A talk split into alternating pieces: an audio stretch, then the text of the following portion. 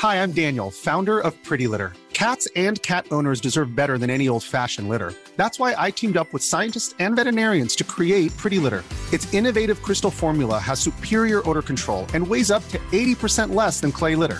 Pretty Litter even monitors health by changing colors to help detect early signs of potential illness. It's the world's smartest kitty litter. Go to prettylitter.com and use code ACAST for 20% off your first order and a free cat toy. Terms and conditions apply. See site for details. Quelles sont les news du cloud et du DevOps en ce mois de mai 2022 Une API pour évaluer notre impact sur l'environnement, les suites de la panne plein d'autres sujets encore. C'est ce qu'on va voir dans cet épisode de podcast. Bienvenue sur Radio DevOps, la balado-diffusion des compagnons du DevOps. Si c'est la première fois que tu nous écoutes, abonne-toi pour ne pas rater les futurs épisodes. C'est parti Bienvenue à toi, cher compagnon, dans Actu DevOps, ton émission de veille cloud et DevOps mensuelle. Et comme d'habitude, reste bien jusqu'à la fin pour découvrir notre sélection d'outils. Mais avant de commencer, tu le sais, euh, si le podcast te plaît, tu peux aussi nous soutenir sur Liberapec. Il y a le lien en description. Tu peux aussi t'abonner et nous laisser un commentaire. À ce propos, j'aurais bien aimé vous lire un commentaire, mais faut dire que vous en laissez pas pas beaucoup, ou alors je sais pas vraiment où les chercher, allez savoir. Euh, c'est peut-être possible aussi. C'est pour cela que pour nous motiver, euh, tous les quatre et tous ceux qui sont pas là, euh, je vais vous demander de nous laisser un commentaire sur les applications de podcast, mais pas juste un. Il faut nous inonder de commentaires de partout. Dites-nous aussi où vous les laissez, comme ça, je pourrai aller les voir. Je sais que vous en laissez sur YouTube. avec moi ce soir pour parler d'actu, j'ai Erwan. Bonsoir Erwan. Bonsoir. J'ai aussi Damir. Bonsoir Damir. Bonsoir à toutes et tous. Et enfin René. Bonsoir René. Bonsoir. Alors, euh, le mois dernier, on a parlé euh, justement d'un sujet, on a parlé d'Atlassian, d'ailleurs Atlassian m'a écrit, et euh, Erwan va revenir sur le sujet parce qu'on a les suites de, de, de la panne, puisque à l'époque où on enregistrait, la panne n'était pas terminée. Et je laisse la parole à Erwan du coup. Euh, eh ben exactement. Donc le, mois passé, c'est Damir qui, qui évoquait donc cet incident assez, marquant chez Atlassian où euh, plusieurs euh, stacks clients avaient totalement disparu. En tout cas au moment où on en parlait et c'était un petit peu un, petit peu le foutoir. Donc c'était début avril, il y avait environ environ 880 stacks de, de chez Atlassian Cloud qui avaient euh, bah, disparu. Donc euh, quand on dit disparu, c'est que euh, les, les, typiquement l'accès à Confluence, l'accès à Jira ou les autres outils collaboratifs qui sont fournis par, par Atlassian étaient totalement inaccessibles avec ou quand, quand c'était restauré, bah, il n'y avait pas encore les données. Et en fait, c'est une panne qui est assez marquante parce que euh, le temps de résolution euh, et, de, et, de, reprise d'activité a duré euh, en gros 14 jours. Le dernier client à être restauré, c'était 14 jours après l'incident. Et donc, comme c'est un incident qui est quand même pas anodin, bah, Atlassian a publié une, un post-mortem et en fait, ce qui est intéressant, c'est de voir euh, un petit peu bah, euh, leur, façon de communiquer pendant cet incident, euh, quelle est la route cause de, tout ça, mais aussi, mais aussi du coup essayer de mieux, comprendre ce qui se passe, puisque bah, Atlassian fait partie quand même des boîtes de soft assez, sérieuses, donc avec plutôt une bonne image sur toutes les bonnes pratiques en termes de, de, de sécu, DevOps, etc. Donc donc c'est toujours intéressant à lire. Donc concrètement Qu'est-ce qui s'est passé? Euh, Très vite, quand il y a eu l'incident, euh, donc ils ont eu tout un tas d'alertes de leur côté. Très vite, quand il y a eu l'incident, ils ont communiqué pour expliquer que c'était pas une attaque. Donc ça, c'est quand même un, truc assez important. Ils ont communiqué publiquement en disant c'est pas une attaque, c'est pas, il n'y a pas de fuite de données, il n'y a pas eu d'accès non autorisé qu'on qu leaké ou quoi que ce soit. Mais par contre, après, bah, il n'y a plus vraiment de, communication. C'est-à-dire qu'il y, a des gens qui avaient vraiment plus accès à leur wiki. Donc, on peut imaginer, euh, je ne sais pas si euh, dans, vos entreprises respectives, vous utilisez Confluence ou Jira, qui sont quand même des outils assez populaires. Bah, ne plus y avoir accès, ça peut mettre quand même pas mal de gens au chômage technique. Et, donc, vraiment, il n'y a, eu plus rien. La, suite de la communication, alors que, euh, donc, on a dit un peu plus de 800 stacks étaient toujours KO, la suite de la communication a eu lieu neuf jours après. Donc c'est quand même pas, pas anodin. Et c'était un mail générique pour dire le, problème étant, on est en train de travailler sur le problème, vous inquiétez pas, tout, tout, tout, est, tout est sous contrôle, entre guillemets. Donc, alors j'ai cité, j'ai cité Confluence et Jira, mais il y avait aussi d'autres outils. Et, typiquement, le truc un peu cocasse, c'est que Ops Genie, qui est un des outils fournis par Atlassian pour faire du monitoring, bah, il était cassé aussi. Donc, il y a des gens qui étaient même aveugles sur leur infrastructure ou, ou, leur monitoring pendant, pendant cet incident. Et donc, euh, après, euh, après un, silence assez, assez, assez long, donc au bout de neuf jours, ils ont, ils ont communiqué. Et donc, dans le communiqué, qu'est-ce qu'on apprend? Donc, on, a, on savait déjà que c'était pas euh, une intrusion ou quoi que ce soit, mais dans le communiqué, de façon très transparente, ils expliquent que bon, bah, c'est un script de, de, maintenance qui est à, qui est à l'origine de, de l'incident. Euh, parce que en fait, il a fait des choses euh, qui n'étaient qui étaient pas prévues. Et Atlassian, ce qui est intéressant, c'est qu'ils reconnaissent deux points sur lesquels ils n'ont pas, où en fait l'application de ce script euh, a, pas été bonne. Ils parlent d'un point, d'un manque de communication. C'est en gros, on leur a dit oui, il faudrait faire du cleaning et effacer tel module de toutes les stacks. Et euh, bah, les gars, ils ont dit OK, on va. Enfin, l'équipe demandeuse a, fait cette demande-là. L'équipe qui réalise la, maintenance là-dessus a réalisé le script qui va bien. Et euh, l'équipe demandeuse a fourni euh, une liste d'ID qui était censée représenter les fameux modules à, supprimer. Sauf que bah, parmi ces ID, il y avait des ID de, de stack. Et on en vient au deuxième point euh, sur lequel. Euh, donc déjà, ça veut dire que euh, ce qui a été fourni en entrée était, était pas bon. Donc déjà, on part sur. donc on n'est plus sur les specs qui étaient fournis. Déjà, on est, on est, on est un peu hors clou. Et le, le, le, problème d'après, c'est qu'en gros, leur petit outil qui clean, qui fait du cleaning, bah en fait, qu'on lui file un ID d'une stack ou un ID d'un module, ben en fait, il, il s'est effacé. Donc forcément, vous, faites vite le rapprochement. Si dans la liste des, euh, des, ID euh, de modules, bah, il y avait des ID de stack, forcément, euh, on, peut, on peut les, les, dropper. Alors, vous allez dire, bah oui, mais ils testent pas avant. bah si, si. Avant, avant de faire tout ça, il y a, y a, eu des, les reviews du code du fameux script. ils ont vérifié une partie des ID. Forcément, je ne sais pas combien il y en avait, mais bah, a priori, ils n'ont pas tout vérifié. ils ont fait tourner le script dans un espèce d'environnement staging, etc. Mais en fait, euh, bah, on suppose que les, ça c'est pas très très clair dans le report, mais on suppose que les fameuses ID euh, incriminés, bah, ils n'avaient pas de, conséquences, on va dire, dans cet environnement de, staging. Et puis au moment où ils ont lancé en prod, ils expliquent qu'ils ont lancé par bench de 30 sites. Donc, euh, ils ont fait euh, plusieurs loops pour voir euh, que ça se passait bien. Et effectivement, ça s'est bien passé. et on peut imaginer que les fameuses ID où il y avait problème, bah, ils étaient plus loin dans la, dans, dans, la liste. Et, donc, du coup, c'est bien plus tard. Enfin, c'est quand ils se sont dit, bon, bah, OK, tout, tout est OK, on peut lancer sur, sur l'intégralité que, que, que, ça a pété. Et, et ensuite, donc, comme on le disait, il y a à peu près 800 stacks totalement chaos. Atlassian communique sur le fait que, bah, en vrai, c'est 400, euh, c'est vraiment 400 instances de prod. Les autres, c'était soit des trucs de test, des comptes euh, de POC ou je sais pas quoi. Donc, c'est pas très grave. Mais il y a un autre truc sur lequel ils, communiquent sur le fait qu'ils n'ont pas été bons, mais ils donnent pas beaucoup de précision. C'est sur le temps de restauration. Ils expliquent qu'en gros, on, comprend juste que euh, le, temps de, restauration, il est, en fait, le, leur mécanisme de restauration, il passe pas à l'échelle de je dois restaurer 400 euh, stacks, en gros. Je, schématise, mais c'est ce qu'on comprend du retour. C'est-à-dire que ça marche très bien pour, euh, c'est automatisé pour une stack, visiblement, mais euh, le faire sur 400, c'est un peu, un peu compliqué. Il n'y a pas de truc pour, pour lancer ça ou monitorer ça comme, il faut.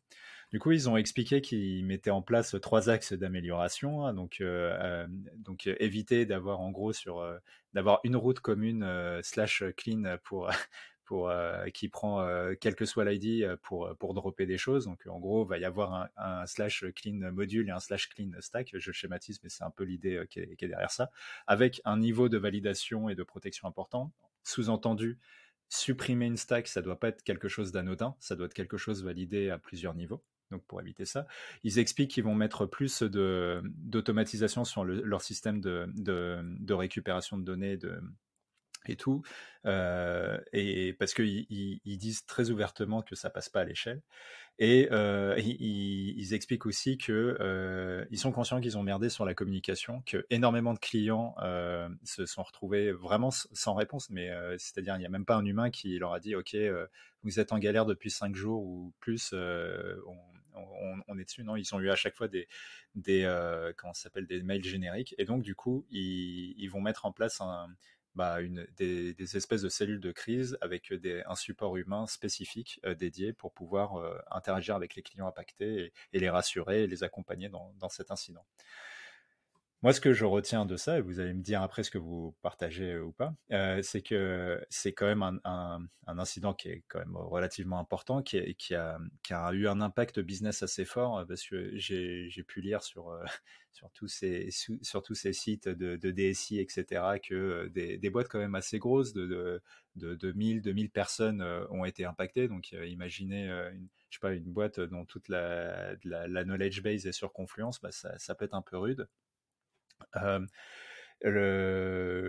Mais en vrai, est-ce que ça, va, vraiment impacter le business de, Atlassian? Il y a quand même des chances que pas, vraiment. Ça va écorcher leur image et probablement ça va s'atténuer assez vite. Mais le, le, message que j'avais lu de tout un tas de DSI là, qui parlait de ça, c'est bah, en fait migrer notre contenu de Confluence ou de Jira ailleurs, c'est c'est pénible, on, on va pas trop le faire.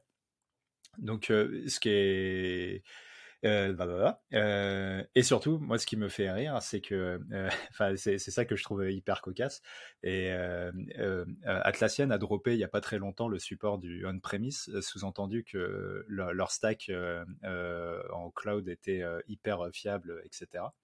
Et bon, bah, malheureusement, il y a eu un incident, mais après, je, je, charrie, bien entendu, c'est du troll, mais c'est quand même intéressant de, de, garder, de garder ça en tête.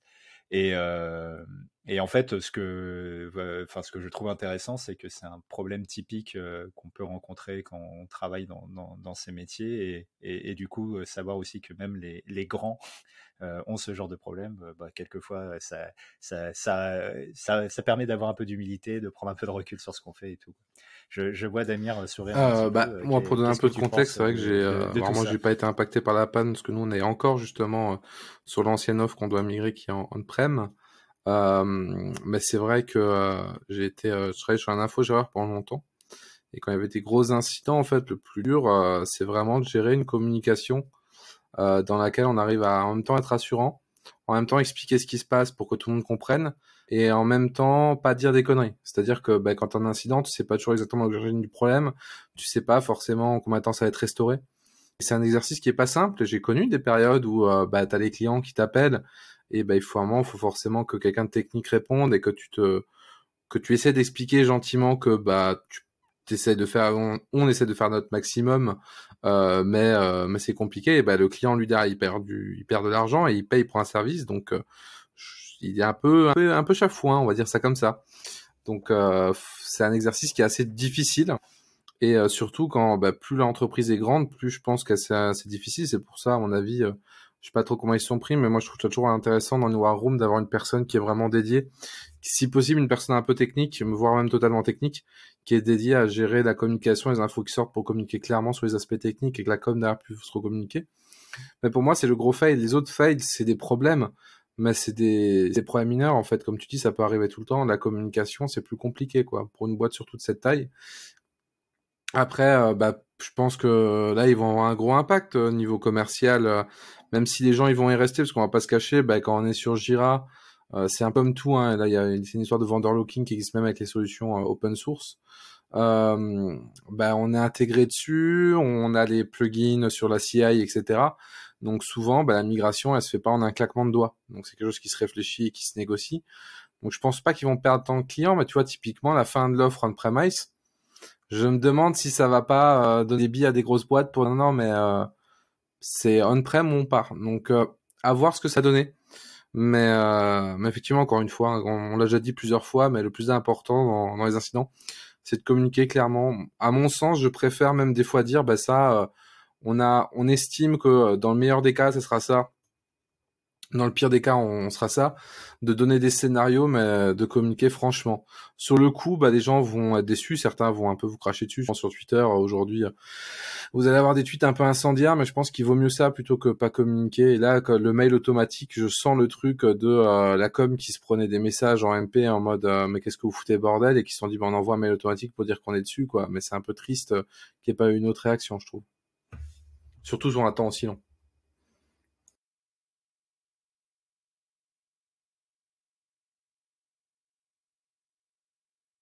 Je suis parfaitement d'accord avec Damir. Je pense que la transparence, c'est euh, une des valeurs qu'on doit travailler quand on exploite un SaaS. Et euh, la communication, bah, elle doit être euh, elle doit être claire, même si c'est pour dire, bah, pour l'instant, on ne sait pas trop ce qui se passe, mais on est dessus. après, c'est toujours dur de communiquer sur ses erreurs. Ça demande quand même de l'abnégation et puis et puis c'est dur d'admettre qu'on s'est planté même si euh, parfois bah, on s'est planté dans les points de largeur. Donc euh, c'est d'autant plus euh, important quand les gens le font. et d'ailleurs, on, on, déconnait tout à l'heure avec Damir avant, avant l'épisode de podcast sur il n'y avait pas de nouveaux trucs qui avaient brûlé chez OVH. Mais moi, je me souviens que quand justement le data center a, a brûlé, Octave, qui est le président directeur général d'OVH, il a communiqué très frontalement sur Twitter. Ça, on a déjà, on a déjà parlé, mais c'est, euh, c'est une manière de communiquer. Mais pour moi, il avait un gros problème, c'est que c'est pas une personne qui en plus euh, a son compte perso et qui bloque certaines personnes sur Twitter de, de communiquer sur ces événements. Mais c'est encore une autre histoire. Je pense qu'il faut une communication. En fait, c'est bien d'avoir plusieurs niveaux de communication, d'aller vers vos, euh, vos clients et dire euh, les trucs pour tenir au courant surtout des délais de SLA, etc., pour qu'eux puissent se projeter niveau business. Et après, pour ceux qui veulent pousser un peu le truc, faire derrière du live tweet ou des trucs comme ça, pas forcément le pousser, mais le faire pour que les gens qui sont intéressés, ils tombent dessus. C'est intéressant d'avoir une double approche euh, au niveau de la com.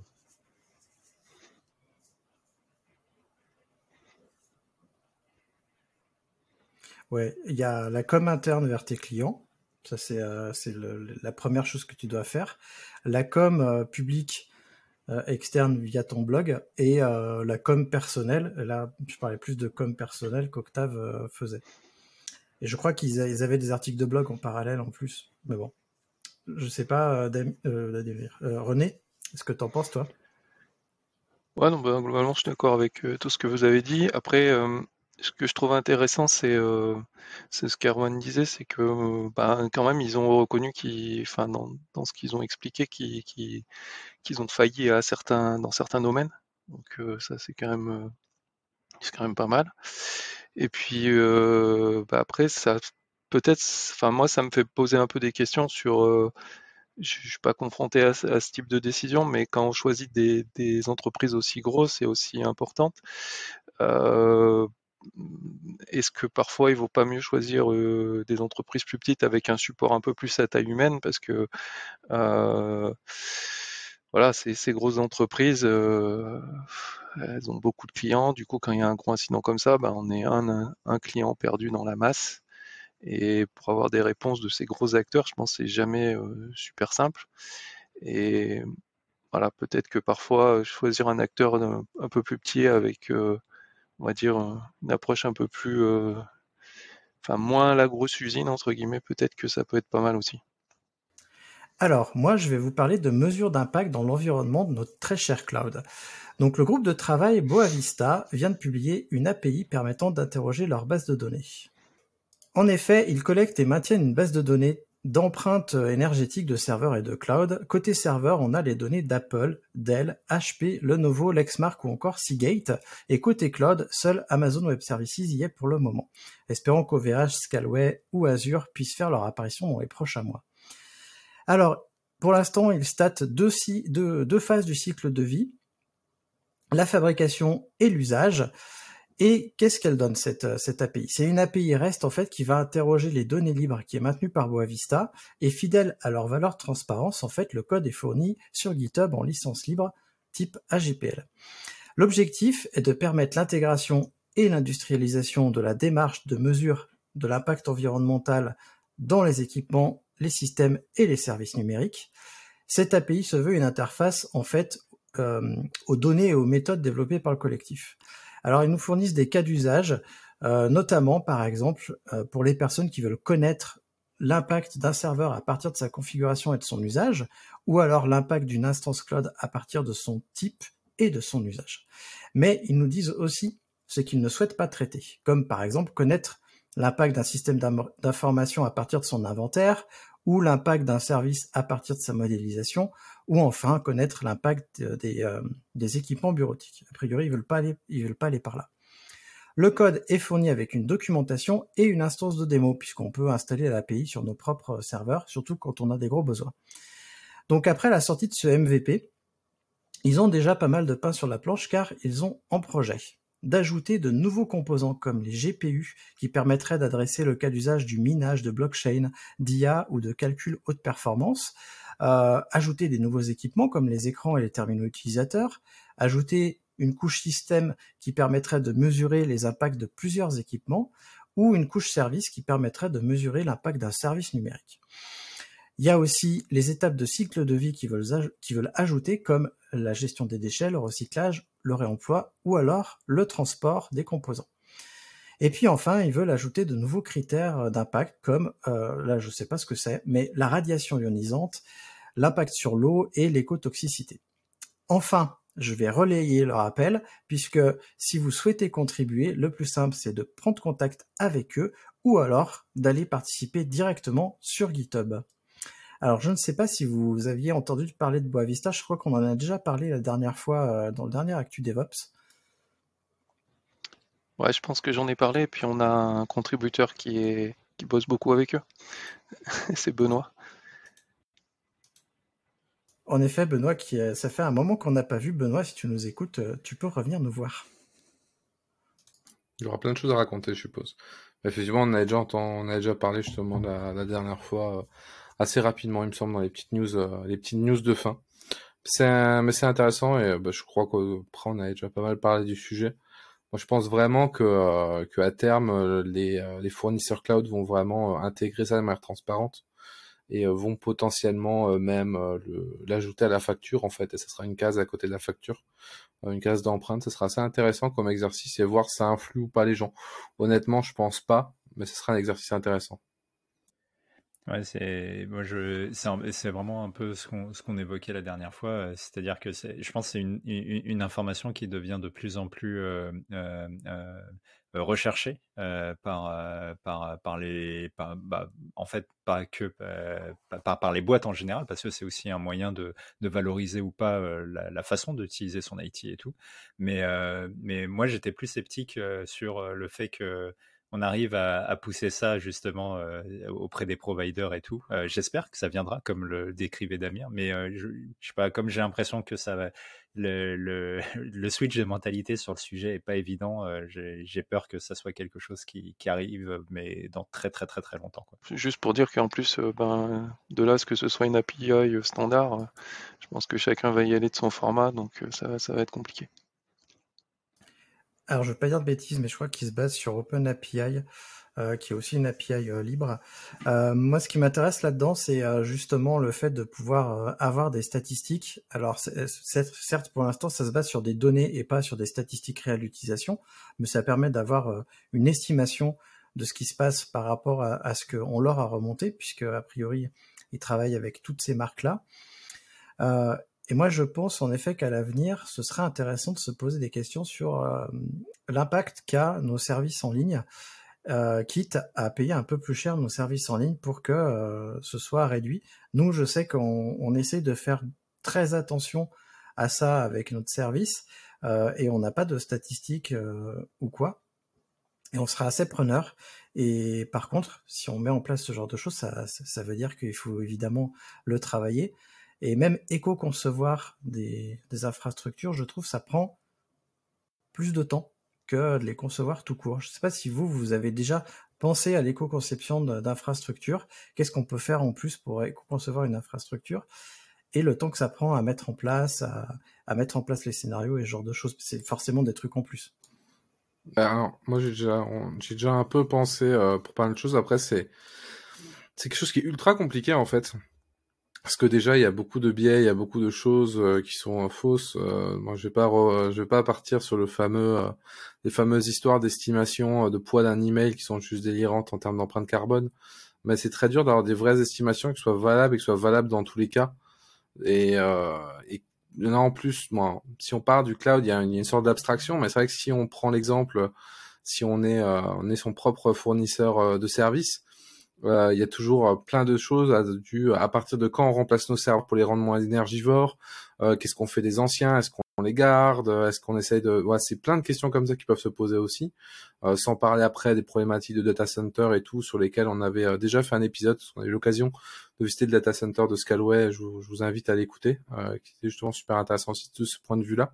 Mais c'est vrai que dans tous les cas, c'est quelque chose qui est déjà extrêmement complexe dans le domaine, et pour l'entreprise, bah, il n'a pas forcément de valeur ajoutée niveau business, donc c'est pas toujours simple à justifier, on va pas se mentir. Surtout que ben, on a déjà du mal des fois à justifier, euh, on va dire, les choses euh, classiques du genre euh, d'avoir des tests propres, de la documentation propre et tout ça. Donc c'est vrai que souvent c'est vraiment la dernière des dernières des dernières roues du carrosse. Espérons que dans l'avenir, il y ait des moyens de, de pousser un peu les priorités là-dessus et qu'il y ait des vrais moyens d'agir sur, sur cette empreinte. Moi, je rajouterais juste qu'aujourd'hui, j'ai, moi, j'ai jamais eu l'occasion, euh, et même euh, dans les discussions que j'ai eues euh, au cours de ma carrière, de, vraiment prendre ce, paramètre en considération quand, on mettait en place des infras.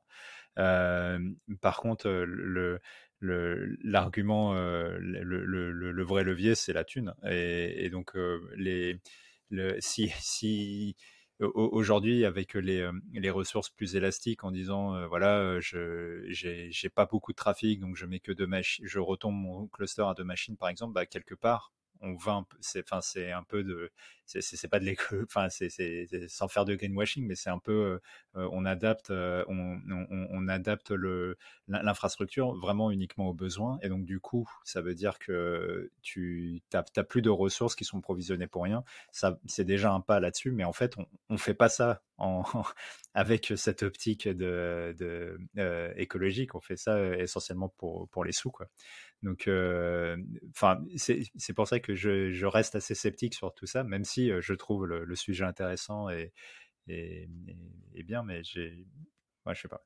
René, tu, toi, tu as eu l'occasion de, prendre ça en considération?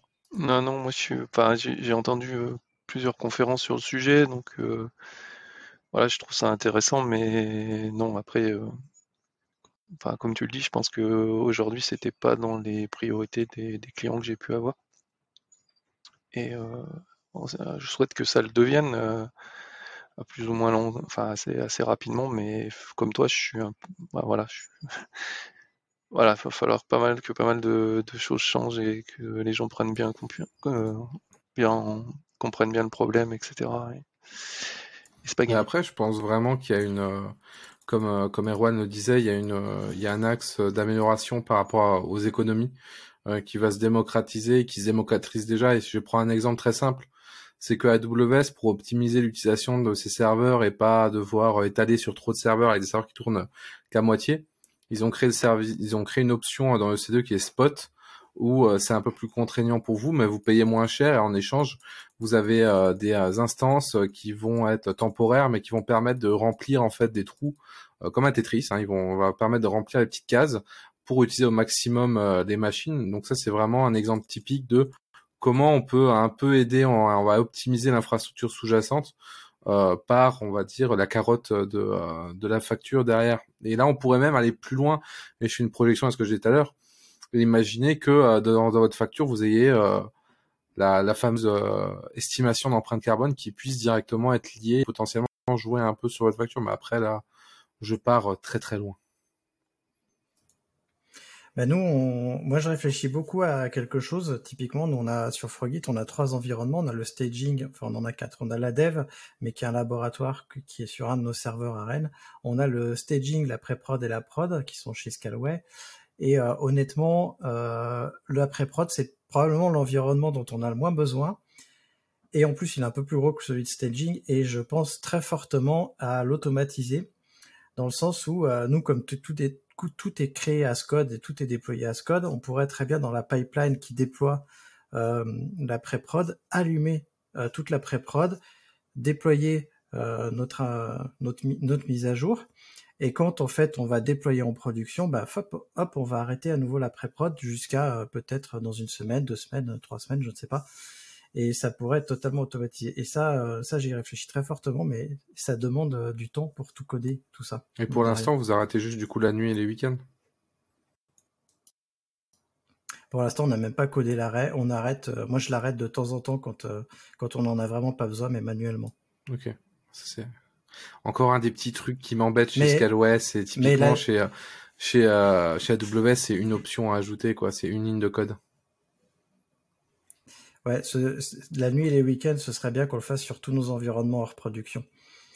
Euh, et d'ailleurs, euh, moi, je m'étonne qu'il n'y ait pas une option dans les cloud providers, en effet, où on puisse avoir des plannings où tu dis, bah voilà, euh, tel truc, tu les, tu les éteins automatiquement à telle ouais, Chez AWS, sur les EC2, tu peux le faire nativement. C'est ouais, c'est juste dans l'autoscaling group. Tu dis à telle heure, je veux tant d'instances automatiques et forcées, telle heure, j'en veux zéro pendant tant de temps, etc. Mais euh, nous, quand généralement, quand on faisait de, quand on faisait du, on va dire de, du stop euh, hors, euh, hors, jour, hors moment ouvert, excusez-moi, on se disait, bah on éteint, c'est généralement c'est 8h, 20h les horaires classiques, on passe tous les autoscanning à zéro. Et, euh, bah, et ça, euh, voilà, automatiquement. Et pareil euh, pour le week-end. et si possible, les jours, les jours fériés, c'était plus rare. Généralement, c'était gérer les cas exotiques avec des crônes, des choses comme ça. Mais autrement, c'est vraiment dans scanning, tu peux faire ce que tu veux et même ta prod, tu peux forcer à ce qu'il y ait moins d'instances par défaut la nuit, etc. Tu peux faire des optimisations là-dessus qui sont assez propres. Et c'est le genre de petites choses qui me, alors je, diverge un peu du sujet, mais c'est toujours le genre de petits détails qui sont agréables à l'utilisation et qui me manquent quand je vais sur un, autre cloud provider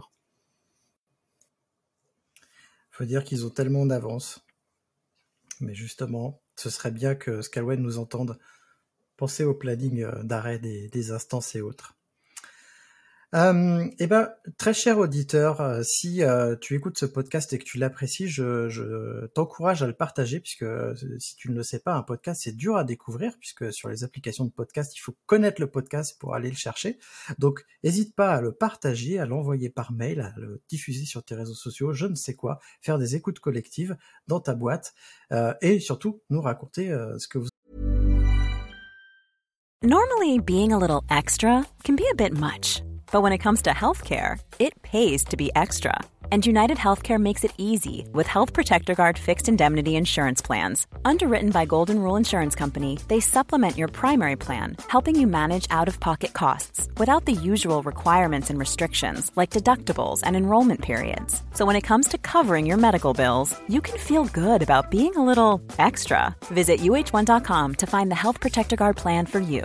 Hi, I'm Daniel, founder of Pretty Litter. Did you know cats tend to hide symptoms of sickness and pain? I learned this the hard way after losing my cat, Gingy. So I created Pretty Litter, a health monitoring litter that helps detect early signs of illness by changing colors, saving you money and potentially your cat's life. Pretty Litter is veterinarian developed, and it's the easiest way to keep tabs on your fur baby's health right at home. Go to prettylitter.com and use code ACAST for 20% off your first order and a free cat toy. Terms and conditions apply. See site for details.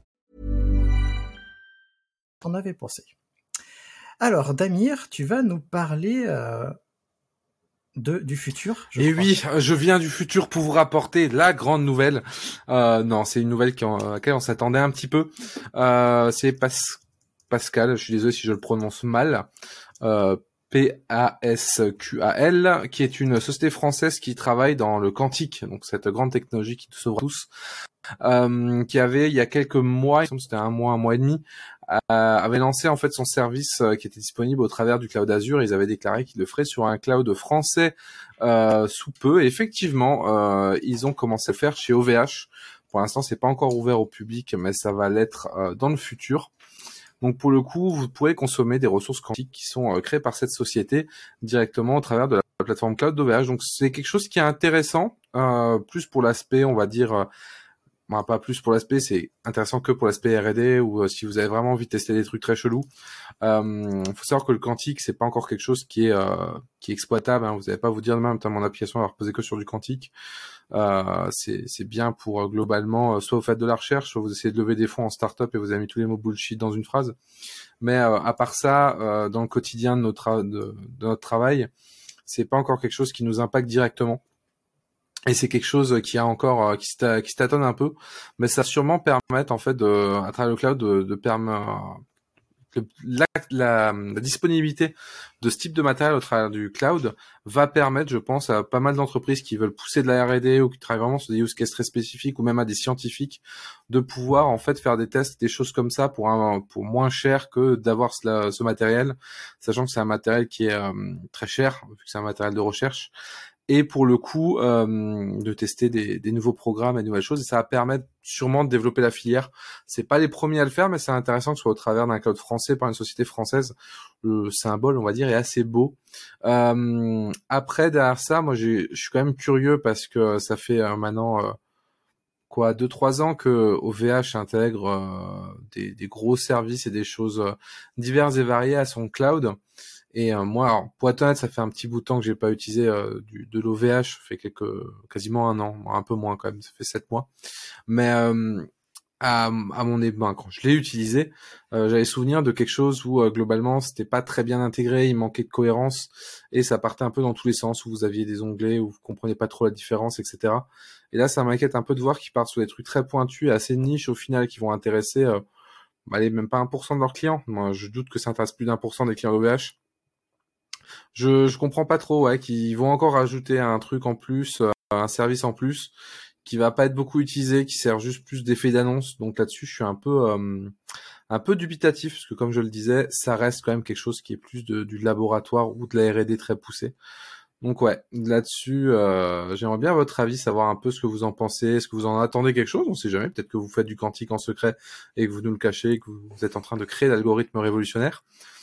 Donc du coup, euh, bah, toi Christophe, t'en penses quoi Toi qui adore notre cloud souverain? Moi je pense que si j'avais 1% des clients OVH, je serais content. Déjà. Euh, ce que j'en pense, c'est euh, si ça permet de démocratiser la recherche sur le quantique, sur l'ordinateur quantique, pourquoi pas. J'avoue, je suis un peu loin de tout ça parce que c'est un peu trop, c'est un peu trop éloigné de ce que je fais. Mais ce que tu as soulevé, c'est pas. Euh, c'est intéressant parce que en effet, je, je me fais la réflexion. Euh, en plus, j'ai appris très récemment qu'OVH était en train de supprimer la plupart de ses marques, donc il me suffit, euh, Start, etc. Alors qu'en fait, euh, je trouve que ce serait vraiment intéressant pour eux d'avoir de, fortes marques et des marques très spécialisées. Nous, c'est ce qu'on développe avec nos services en ligne. On, on, on crée des marques et on ne vend pas tout sous la marque Lidra. Hein. Frogit, c'est une marque boîte à outils c'en est une autre. Et je trouve euh, étrange qu'OVH intègre tout et intègre tout dans sa console, etc. Alors qu'en fait, il pourrait créer des marques fortes, euh, bien dédiées, bien ciblées, avec euh, un marketing très ciblé et un discours très très raccord avec leur, clientèle qui sont pas la même que celle d'OVH, par exemple. Je, je, reste dubitatif quant à quant à l'approche commerciale. En termes tech, je sais pas. Honnêtement, euh, je, pense que là-dessus, c'est juste de raisonner plus en termes de plateforme et de, de, forcer à attirer des gens et des services sur leur plateforme principale. Après, euh, est-ce que ça va être bien fait? Pour être honnête, j'ai des doutes parce que quand on a connu les API et euh, les, les LUX de chez OVH, il y a, ça, il y a des problèmes récurrents, malheureusement. Et pour le coup, là-dessus, je pense que ça va pas aller en s'améliorant. Mais je, je sais que j'ai un peu dérivé du sujet, mais l'ouverture me paraissait intéressante sur cette priorisation des, euh, des nouveaux services. Pour le coup, euh, René, toi, tu as, des avis là-dessus? Euh, non, je pense que je suis peut-être trop vieux, mais j'avoue que l'ordinateur quantique, euh, non, je connais pas du tout le sujet. Après, ben, je vais donc botter un peu en touche. tout comme Christophe, voilà, je pense que que c'est intéressant pour la recherche et tant mieux, mais voilà, je, préfère pas trop dire de bêtises, donc je vais m'abstenir. Alors euh, moi, euh, pareil, hein, je suis clairement pas la cible de, ce type de service. En revanche, je pense que tu, tu, tu l'as souligné, Damien, en disant ouais, il y a l'effet d'annonce, mais c'est justement, je pense que c'est cool de se dire qu'ils ils, sont innovants sur des trucs pointus comme ça et tout. Après, effectivement, peut-être que c'est tout claqué derrière, j'en sais rien. Hein. Mais, mais en tout cas, c'est quand même cool de se dire qu'il y a un acteur français qui arrive et qui peut proposer ce genre de service comme ça. Enfin, ça fait un nouveau truc de dispo. Ça, je, je, sais pas à quel point c'est quelque chose qui est, disponible facilement ailleurs non plus. Mais si, si c'est pas le cas, en fait, c'est une super, c'est une super démonstration de dire voilà, bah, en fait, tu as besoin d'un T'as besoin de tout ça. Nous, nous, nous juste à mettre ta CB c'est dispo. Quoi. Et, et du coup, le côté show-off me paraît pas, négligeable, surtout dans le milieu de la tech où des fois on, ne fait pas forcément les choses les plus les, toujours les plus utiles ou malines, mais euh, les trucs aussi qui permettent de montrer que. Non, mais du coup, alors du coup, pour donner un peu de contexte sur euh, l'état du marché euh, là-dessus, alors je connais pas par cœur le marché, je vais en dire des bêtises, mais ça fait quelques années maintenant qu'il y a eu un peu cette hype qui a été poussée au début par les recherches de Google, IBM, qui expliquaient qu'ils annonçaient, là aussi avec des gros effets d'annonce, ils travaillaient sur le quantique parce que c'était le futur, etc on va pas se le cacher, c'est un futur qui est assez lointain. Hein. N'espérez pas euh, que demain votre téléphone soit, soit quantique. Euh, c'est plus de ce que je comprends dans 10-15 ans qu'il faut espérer des, choses un peu concrètes. Et euh, pour le coup, ça va faire, on va dire, 3 ou 4 ans maintenant qu'il y a des gros services cloud qui offrent au travers d'API ou autres l'utilisation de, de, quantique. Et en général, c'est surtout pour ça, c'est pour aider les chercheurs ou les personnes qui sont juste un peu qui sont très curieux et qui ont envie de pousser le truc, à savoir que c'est assez particulier de développer pour du quantique. Hein. C'est vraiment euh, une manière de penser qui est très très différente. Et j'ai regardé un peu euh, un coup pour la petite anecdote, il faudrait que je le retrouver. J'ai abandonné au bout d'une demi-heure. Euh, J'avais ma tête qui a explosé. Il y avait trop de, ça change tout paradigme, donc c'est super intéressant, mais ça reste pas le truc le plus accessible. Et du coup, euh, en tout cas que ça soit disponible par le cloud, ça permet au moins, on va dire, à des chercheurs et à des labos de pouvoir tester des petites choses pour euh, bah, sans avoir ce, gros investissement. Mais c'est pas quelque chose qui est euh, qui est nouveau, c'est pas une révolution. Mais effectivement, ce qui est intéressant, c'est quand même d'avoir une solution qui soit totalement française au niveau de la stack, sauf le matériel, euh, il doit y avoir des, choses à importer. Mais on va dire une grosse majorité de la stack qui soit française, ça reste quand même assez intéressant d'un point de vue, on va dire, souveraineté de recherche. Eh ben, on va parler, euh, on va parler de Python, je crois, n'est-ce pas, René? Oui, un tout petit peu. Euh, donc, il y a une nouvelle qui est sortie, qui a fait un petit peu de bruit sur, euh, sur Twitter. c'est un outil Python qui est sorti par Anaconda, et en fait, ça s'appelle PyScript. Et donc, ce que ça permet de faire, c'est d'embarquer du Python côté et le faire tourner sur les navigateurs. Et donc d'embarquer ça dans, des, dans du HTML. Et il y a déjà quelques démos qui sont proposées où on peut donc embarquer du code pour afficher une date, utiliser des dépendances Python pour afficher des graphiques ou carrément faire la, la REPL, donc la, la, ligne de commande Python directement dans un navigateur. Alors, euh, donc ça, bon après, voilà, ça s'est un peu enflammé sur Twitter entre les communautés euh, Python et euh, JavaScript avec les comités Python qui euh, espèrent que qu'on va pouvoir passer de JavaScript pour faire du front. Euh, je pense qu'on n'en est pas là. et puis ben vice versa, les communautés JavaScript pour défendre et dire que ça servait à rien. Donc donc ça c'est pas forcément ce qui est intéressant. Ce qui est intéressant c'est de voir ce que ça peut amener. Et, et puis surtout moi ce qui m'a intéressé c'était un peu de savoir comment comment ça fonctionnait derrière. Et et en fait, ben, c'est une voilà, c'est comment ça fonctionne. En fait, c'est quelque chose dont j'avais déjà un peu parlé, c'est que c'est du WebAssembly. Donc en fait, WebAssembly, c'est une technologie pour pouvoir faire du bytecode, on va dire, pour, pour la JVM embarquée dans les navigateurs. On peut aussi, petit rappel, il y a aussi quelque chose qui s'appelle WASI, euh, qui permet aussi de, proposer, euh, euh, de faire tourner des extensions pour faire tourner ça en mode, on va dire, console sur différents environnements. Et donc en fait là, ce qui s'est passé, c'est que donc c'est un projet qui s'appelle Pyodine pour expliquer un petit peu comment ça fonctionne, qui a en fait pris l'interpréteur Python qui est écrit en C, c'est Python, et donc qui utilise mscripten qui donc permet de produire du WebAssembly. Et donc, donc on se retrouve avec ce bel WebAssembly. Du coup, on a, ça a fait un, un interpréteur en WebAssembly qui peut donc tourner dans un navigateur. Voilà un petit peu comment ça fonctionne. Et donc dans les notes de l'épisode, ben voilà, j'ai partagé, enfin, vous trouverez les liens qui expliquent un peu plus en détail comment ça comment ça fonctionne, comment ici sont pris. Et voilà, je pense qu'on commence à avoir une certaine Enfin voilà, le sujet WebAssembly commence un petit peu à se développer de plus en plus. Et pour terminer, voilà, il y a aussi un lien. Alors, j'ai pas regardé la, la, vidéo pour le moment parce qu'elle est un peu longue, elle dure trois heures, mais il y a eu au Devox, il y a eu présenté la révolution Wasm, le titre de la conférence qui a été fait par Philippe Charrière et, et Laurent Dauguin. Euh, donc j'ai pas regardé pour le moment, mais je pense que c'est assez intéressant si, si, voilà pour comprendre un petit peu ce que ce que WebAssembly, euh, euh, les évolutions qu'il y a eu et comment c'est bah, ce qu'on va peut-être pouvoir en faire euh, assez, enfin prochainement. Voilà. Voilà, je vous laisse un peu la main, voilà, si ça vous inspire ou pas. Moi, je veux la liste des, meilleurs tweets euh, où les gens s'insultent euh, entre JS et, Python euh, sur le sujet parce que c'est clair que je n'ai pas suivi ça, mais alors ça doit être, ça, doit être costaud. Bah, c'est un peu c'est stérile comme toute la guerre entre comme les guerres entre les langages quoi. Voilà donc donc voilà c'est pas forcément ce qui est intéressant.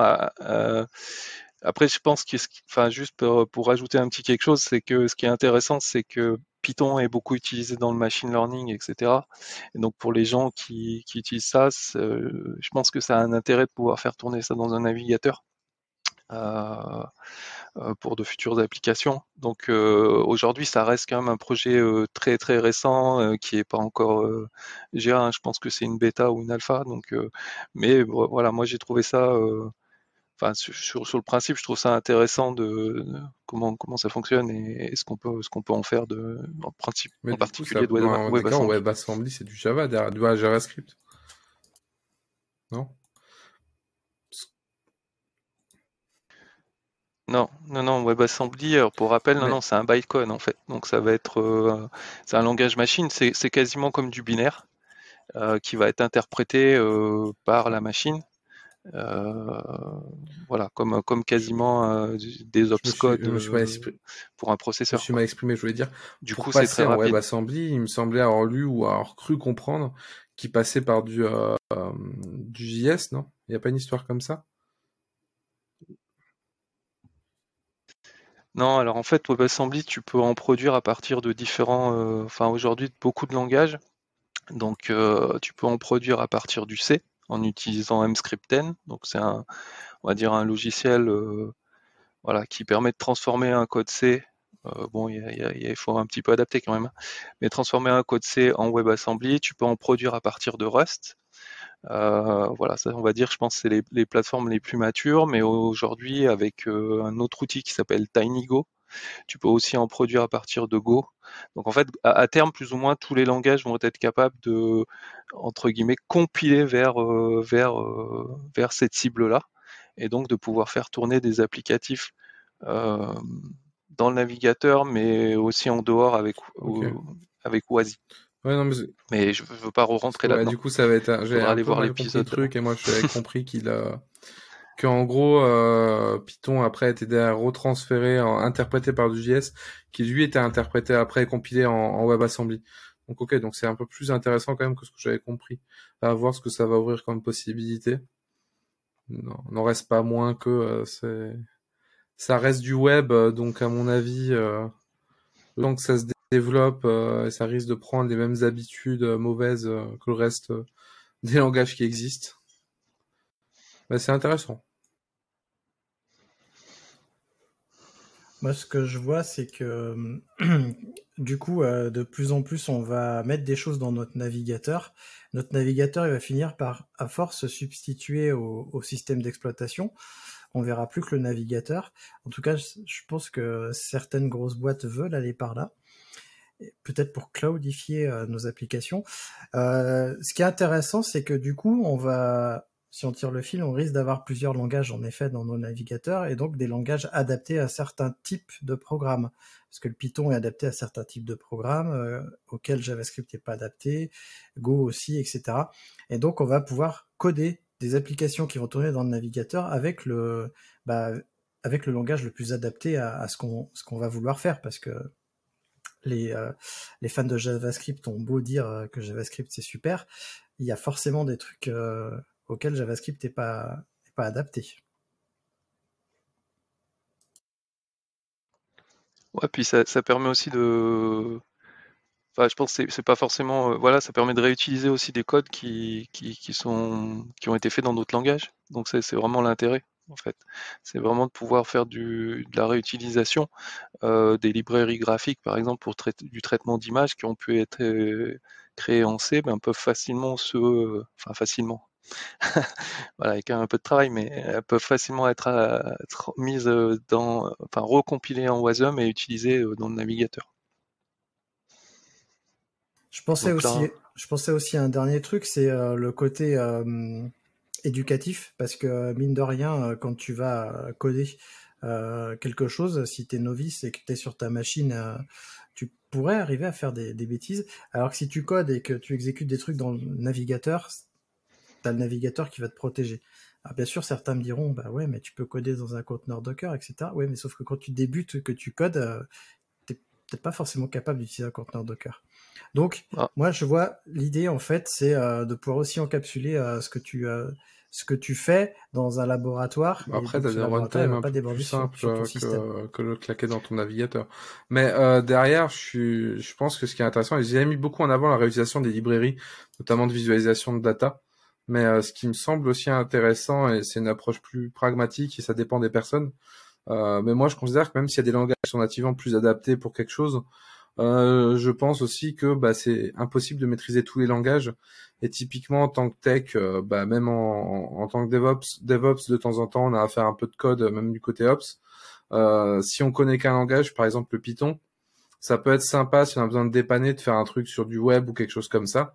Bah, ça nous permet de le faire sans pour autant euh, faire quelque chose de dégueulasse en JavaScript qu'on comprend à moitié. Donc ça me peut, à mon sens, ça me paraît intéressant là-dessus aussi, de pouvoir du coup se dire qu'avec euh, bah, du Python, si je le connais bien, je peux dépanner vite fait sur un petit truc web qui, de lequel j'ai besoin.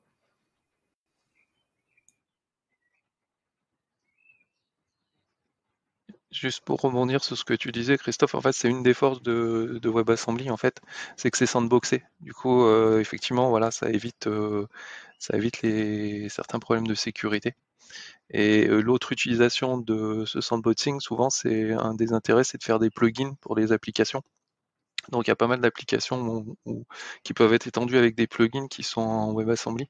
Et du coup aussi pour avoir cette notion de, de sandboxing et de sécurité très contenue, et donc éviter que euh, un plugin fait par euh, un éditeur tiers vienne tout péter ou vienne faire des mauvaises interactions. Voilà, c'est un des usages qui, qui, qu'on voit apparaître en fait depuis, depuis pas mal de temps. Eh ben merci. Et on l'attendait tous. C'est maintenant habituel. On a une section les outils à connaître dans Radio DevOps.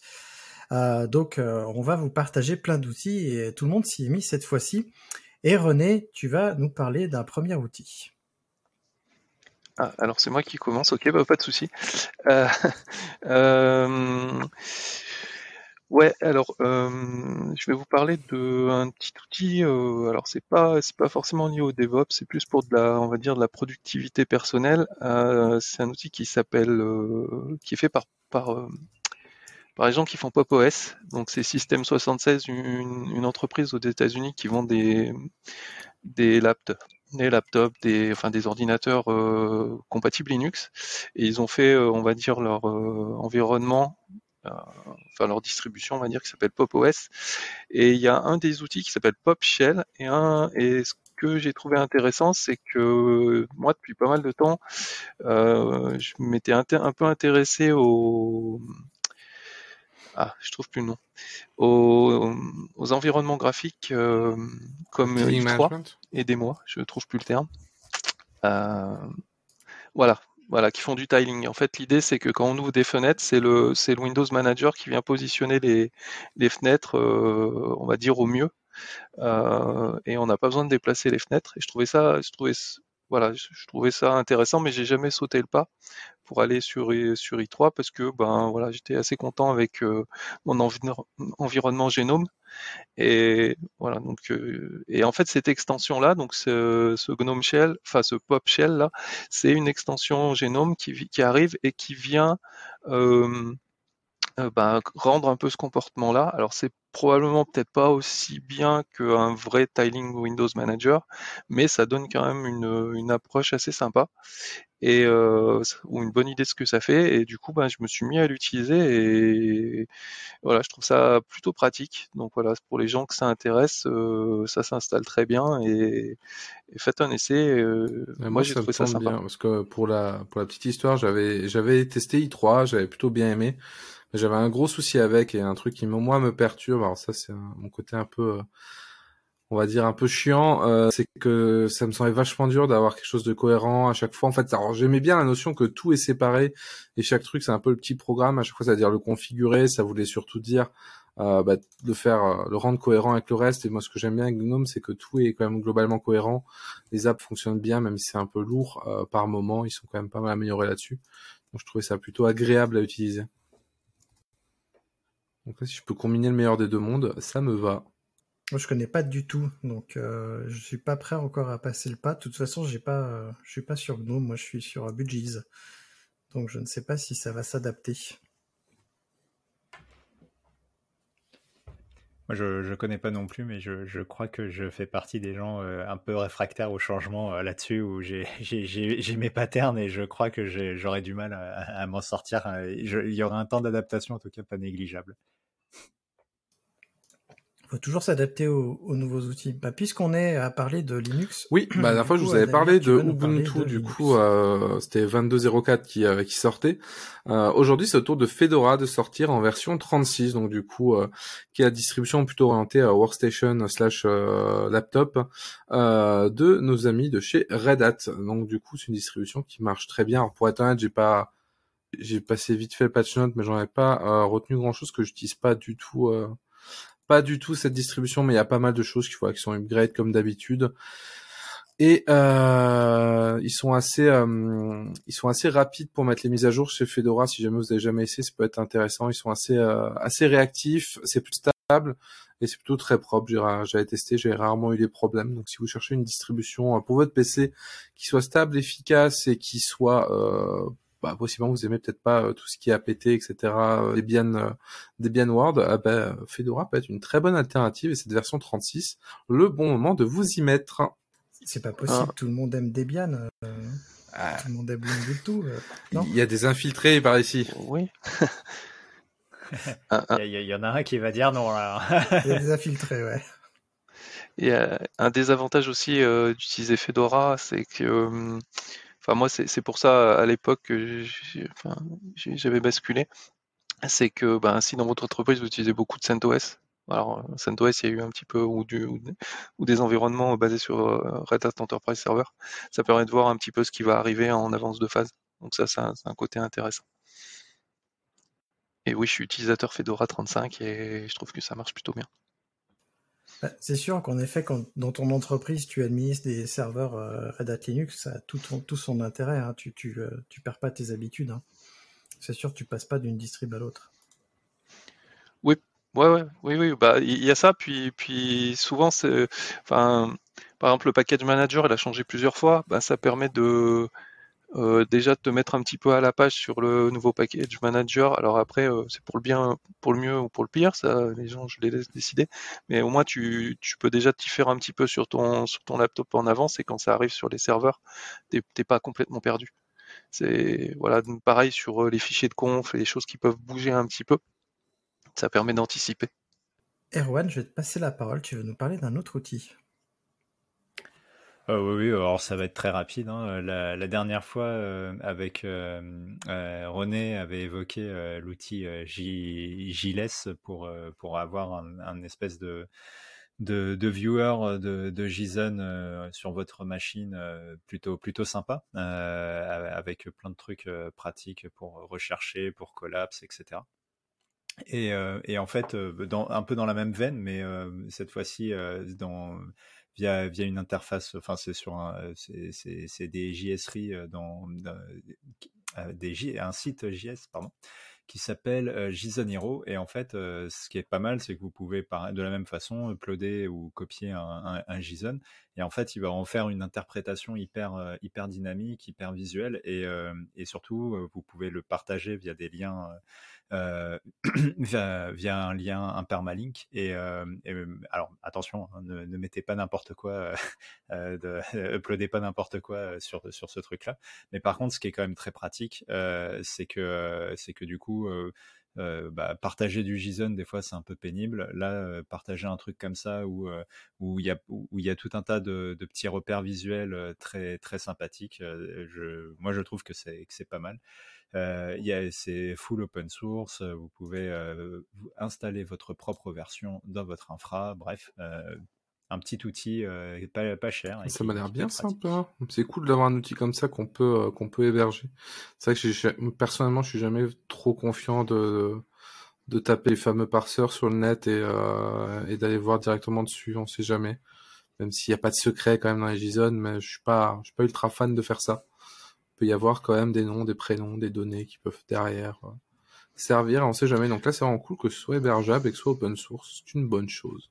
Eh ben moi, je vais vous parler de d'observabilité, puisqu'on a fait un épisode de Radio DevOps sur la, la supervision. Là, je vais vous parler de Signos.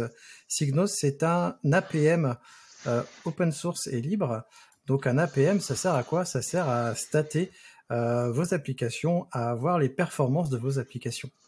Donc c'est des outils souvent qui, euh, se plug euh, en plus sur votre supervision. Alors les APM les plus connus euh, sont Neuralink et Datadog. Et ben là c'est une alternative justement à ces solutions propriétaires. Et j'avoue que les captures d'écran qu'ils publient sur leur GitHub sont assez sympas. Et c'est basé sur, si j'ai bien suivi, OpenTelemetry. donc pour l'instant, ils supportent le Java, le Python, Node.js et Go. Donc ça a l'air assez intéressant et ils ont une section aussi euh, comparaison. Donc euh, ils se comparent à Prometheus, euh, c'est quoi les avantages et les inconvénients de chaque partie, à, Jagger aussi qui a un autre outil APM je crois. et c'est vrai que les APM libres, j'avoue que j'en connais pas des masses. Je ne sais pas si vous vous en connaissez, à part évidemment Signos qui, qui, vient de popper dans mon fil Twitter il n'y a pas si longtemps. Alors il y a, y a Elastic APM euh, alors après, aujourd'hui, la licence, euh, je sais pas trop où on en est, mais mais il n'y avait pas si longtemps, c'était open source. Bah, c'est pas sur leur licence euh, propre à eux que. en fait, il y a juste Amazon et Google qui n'ont pas le droit de réutiliser le truc comme ça. Je me souviens plus du détail. Ouais, c'est ça, ouais. Mm. Ça doit être en SSPL et en, en Elastic licence mais c'est pas des licences euh, reconnues. Ah, c'est vrai qu'on n'avait pas déclenché assez de, de débats euh, parlant euh, des combats de licence. mais du coup, mais du coup non, c'est cool qu'il y, ait une alternative. Ouais, on va éviter. Exactement. Et en plus, ça, ça s'héberge apparemment facilement. Il faudra, il faudra tester. Ah ben, je vais relaisser la parole à René. oui. un petit outil pratique en ligne aussi. Euh, euh, je sais pas si vous avez déjà joué avec ça, mais moi j'ai eu affaire à faire à des. On peut faire des schémas de validation pour le JSON, un peu comme on le faisait sur le XML avec les DTD. Donc en gros, on peut spécifier avec un fichier quels, vont, quels sont les champs qui vont rentrer et le type des champs. Et donc, bah, c'est possible de faire la même chose avec, avec du JSON. Et la problématique de ça, c'est que parfois c'est un petit peu compliqué à contrôler et à être sûr de que, que, le schéma est bon et en fonction des entrées qu'on va faire. Et donc il y a un site qui s'appelle jsonschemavalidator.net Et je dois avouer qu'il m'a beaucoup aidé dans les dernières semaines pour justement m'assurer que mes schémas étaient bons et, et qu'ils faisaient bien ce, ce, qu'ils devaient faire. donc voilà, si vous êtes confronté à ça, ça aide vraiment. Donc voilà, je pense que c'était sympa de le mentionner ici. Je vais me permettre de rajouter du coup un petit truc, c'est que JSON Hero gère ça. il, te, permet de générer le schéma de validation pour un objet JSON que tu lui envoies. Donc, alors, j'avais pas fait le rapprochement, mais effectivement, c'est du coup, c'est quand même hyper pratique tu switches d'onglet, il te file le, schéma et donc après tu peux l'intégrer euh, dans tes trucs de test pour, pour tout valider. C'est vrai que ça peut être bien pratique. Ah, je, on bah, valide le YAML automatiquement, mais JSON on en fait peu donc on le valide pas forcément, mais c'est petits outils pratiques du coup. Si vous avez la même chose pour YAML, moi je suis partant. Et eh ben si là nous on trouve un pour le YAML, je pense qu'on en parlera. Et eh bah ben, Damir, tu vas clôturer cette section des outils. Avec, oui, euh, NeoVim est passé en version 0.7, donc euh, ce qui est relativement rapide comparé au rythme de développement de Vim. Donc euh, on peut dire qu'ils sont sur euh, la voie express et ça apporte quand même pas mal de, de petites choses, notamment le la, la, coloration syntaxique un peu plus avancée qui est notamment notamment totalement intégrée. Euh, quand je dis euh, coloration syntaxique, c'est vraiment avancé avec des plugins, et euh, pas des plugins, des, des extensions qui sont possibles pour certains langages, etc. Donc c'est totalement intégré sans extension. Il y a euh, le moteur pour euh, détecter euh, des changements, etc. qui est amélioré. Et il y a plein d'autres choses, notamment le fait de pouvoir exécuter le Luna, qui est du coup maintenant le langage de configuration et de plugin, en remote. Donc ça, ça, ça va offrir plein de possibilités assez marrantes à base de NeoVim Cloud donc on peut faire des trucs euh, très fun. Mais voilà, donc c'était euh, pour moi une bonne occasion de remettre en lumière cet outil. Personnellement, alors pour la petite histoire, moi j'ai migré sur NeoVim euh, il y a un, plus d'un mois. ça se passe très bien. J'ai écrit un article dessus que, vous pouvez lire si vous êtes intéressé. Mais je vous, je suis un très grand utilisateur de Vim à la base et pour le coup, j'avais hésité longtemps à sauter le pas et je regrette pas du tout. Et ça peut vous donner aujourd'hui un environnement ultra efficace, léger et qui est euh, totalement euh, moderne. Donc euh, du coup, vous n'avez pas vous n'avez pas juste un éditeur de code, vous avez aussi la complétion, vous avez la documentation intégrée, vous avez plein plein de choses et ça c'est vraiment top. Et qui est un terminal qui peut être même run en remote. dans un terminal. quand des gens vous montrent du comment ça s'appelle VS Code là dans le cloud, vous pouvez dire bah, moi je peux le faire dans le cloud aussi au travers d'une session SSH avec un petit vous avez même des fenêtres et là c'est magique. Exactement, merci. C'est vrai que j'ai abandonné euh, Vim euh, au profit de Atom à l'époque et puis maintenant euh, VS Codium. Euh, je suis pas encore prêt à y revenir parce que, parce que je suis bien confortable à mon VS Codium. Et juste pour faire un petit lien avec la news d'avant, c'est la version 07 arrive dans la Fedora 36. Il y a un méta-univers. Euh, bah, j'ai rien à ajouter. Euh, je dirais juste que lisez l'article de Damien. Moi, ça m'a presque donné envie de, tester. Mais euh, encore une fois, ça fait partie des sujets sur lesquels je crois que je suis un peu psychorigide et j'ai du mal à, changer. Mais par contre, du coup, j'ai compris pourquoi tu avais fait ça, enfin, ce que, ce que tu y retrouves et que, que tu as trouvé d'intéressant et, et, de plus productif? Euh, mais euh, je sais pas, j'ai peur que le temps de, de, de Switch euh, il soit trop long et je, merci. Je, vais rester pour le moment. C'est gentil, merci. Mais lisez l'article, il est bien. Bah, ah. J'en profite pour te le dire du coup.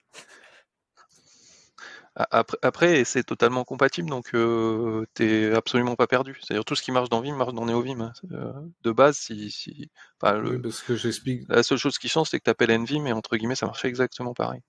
Donc euh, la transition pour euh, pour quelqu'un qui est qui utilise vraiment le minimum, c'est-à-dire sans plugin, etc., elle, est, transparente. C'est rare d'utiliser sans plugin, sans avoir navigué un, un IDE à côté ou autre chose, parce que bah, aujourd'hui on fait tous du code. Euh, plus ou moins, euh, que ce soit du Terraform, euh, du Plunemi, autre chose. Donc c'est vrai c'est très vite limité. Mais dans tous les cas, si vous voulez le tester, il est compatible 100% avec, les, avec ce qui existait sur Vim. vous pouvez même prendre votre fichier de configuration Vim, le mettre sur NeoVim, ça va fonctionner. Vous profiterez pas de certains avantages et tout ça, mais ça j'en parle plus dans l'article. Mais vous pouvez au moins vous faire les mains dessus et voir si c'est intéressant ou pas.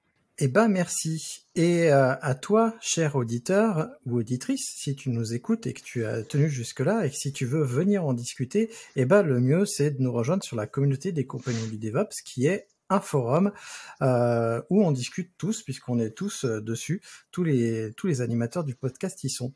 Donc viens t'inscrire, c'est un des liens en description. Et moi, je vais laisser nos chers auditeurs et je vais leur dire à bientôt et je vais vous laisser le mot de la fin à tous les trois. Et est-ce que je tente? Oui, je tente. Je vais commencer par René.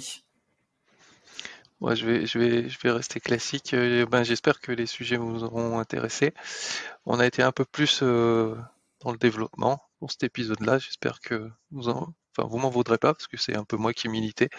Et, euh, voilà, ben, je vous souhaite une bonne écoute et au prochain podcast. Et j'espère vous retrouver au prochain podcast. Bah, du coup, on a, on a eu l'occasion de revenir sur un incident. Allez, un à toi la suite. temps. Et euh, on a à nouveau euh, parlé de ce magnifique domaine qu'est la communication. Donc le DevOps, c'est de la communication, la gestion incident, c'est de la communication, notre métier, c'est de la communication. On nous a menti Et je vous laisse sur cette réflexion. C'est vrai que la communication est super importante dans le DevOps. Et Erwan, c'est toi qui as le mot de la fin de la fin. Eh ben, ce sera vert, parce qu'il fait très très chaud euh, là au moment où on enregistre. Merci d'avoir écouté Radio DevOps.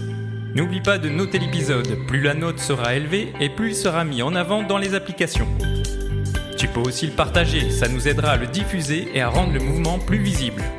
Si tu as envie de discuter du mouvement, alors rejoins-nous dans la communauté des compagnons du DevOps. À bientôt La balado diffusion des compagnons du DevOps est produite par l'Hydra.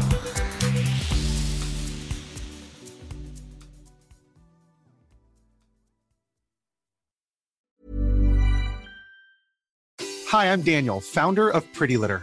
Cats and cat owners deserve better than any old fashioned litter. That's why I teamed up with scientists and veterinarians to create Pretty Litter. Its innovative crystal formula has superior odor control and weighs up to 80% less than clay litter.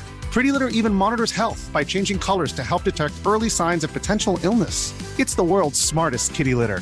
Go to prettylitter.com and use code ACAST for 20% off your first order and a free cat toy. Terms and conditions apply. See site for details.